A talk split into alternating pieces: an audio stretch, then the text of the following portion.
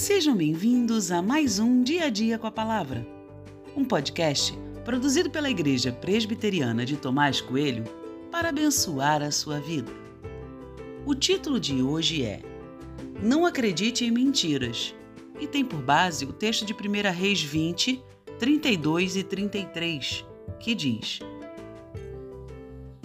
Então se cingiram com pano de saco pelos lombos, puseram cordas ao redor da cabeça e foram falar com o rei de Israel. Disseram: O seu servo Ben-Hadad manda dizer: Poupe minha vida. Acabe respondeu: Então ele ainda está vivo? Ele é meu irmão. Aqueles homens tomaram isto como um bom sinal.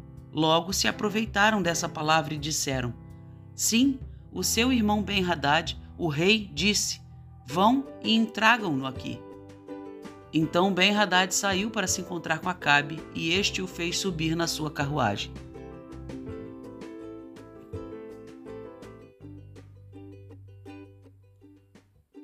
Acabe, rei de Israel, vivia uma completa relação de submissão a Ben-Hadad, rei da Síria. Ele chegou a dizer que tudo o que ele tinha era de Ben-Hadad. Este, por sua vez, pedia mais e mais, até que passou a exigir a entrega das pessoas, além de toda a riqueza. Nesse momento, Acabe percebeu que as coisas estavam fora de controle. Aparece um profeta de Deus e anuncia a Acabe que Deus lutaria pelo povo. Deus separou um pequeno exército, se comparado ao exército inimigo. Mas isso tinha uma intenção: mostrar como Deus era poderoso para livrar o seu povo. Deus então humilha Ben-Hadad e seus soldados. A queda de uma só muralha mata 27 mil soldados que lá estavam escondidos. Ben-Hadad não vê outra opção a não ser se entregar e pedir por clemência, e foi isso que fez.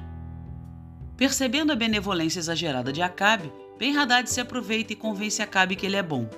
A história se encerra com Acabe e Ben-Hadad na mesma carruagem.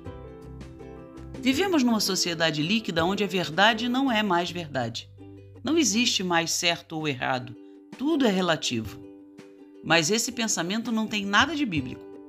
Existe o bem e o mal, o certo e o errado, o que agrada a Deus e o que não agrada a Deus.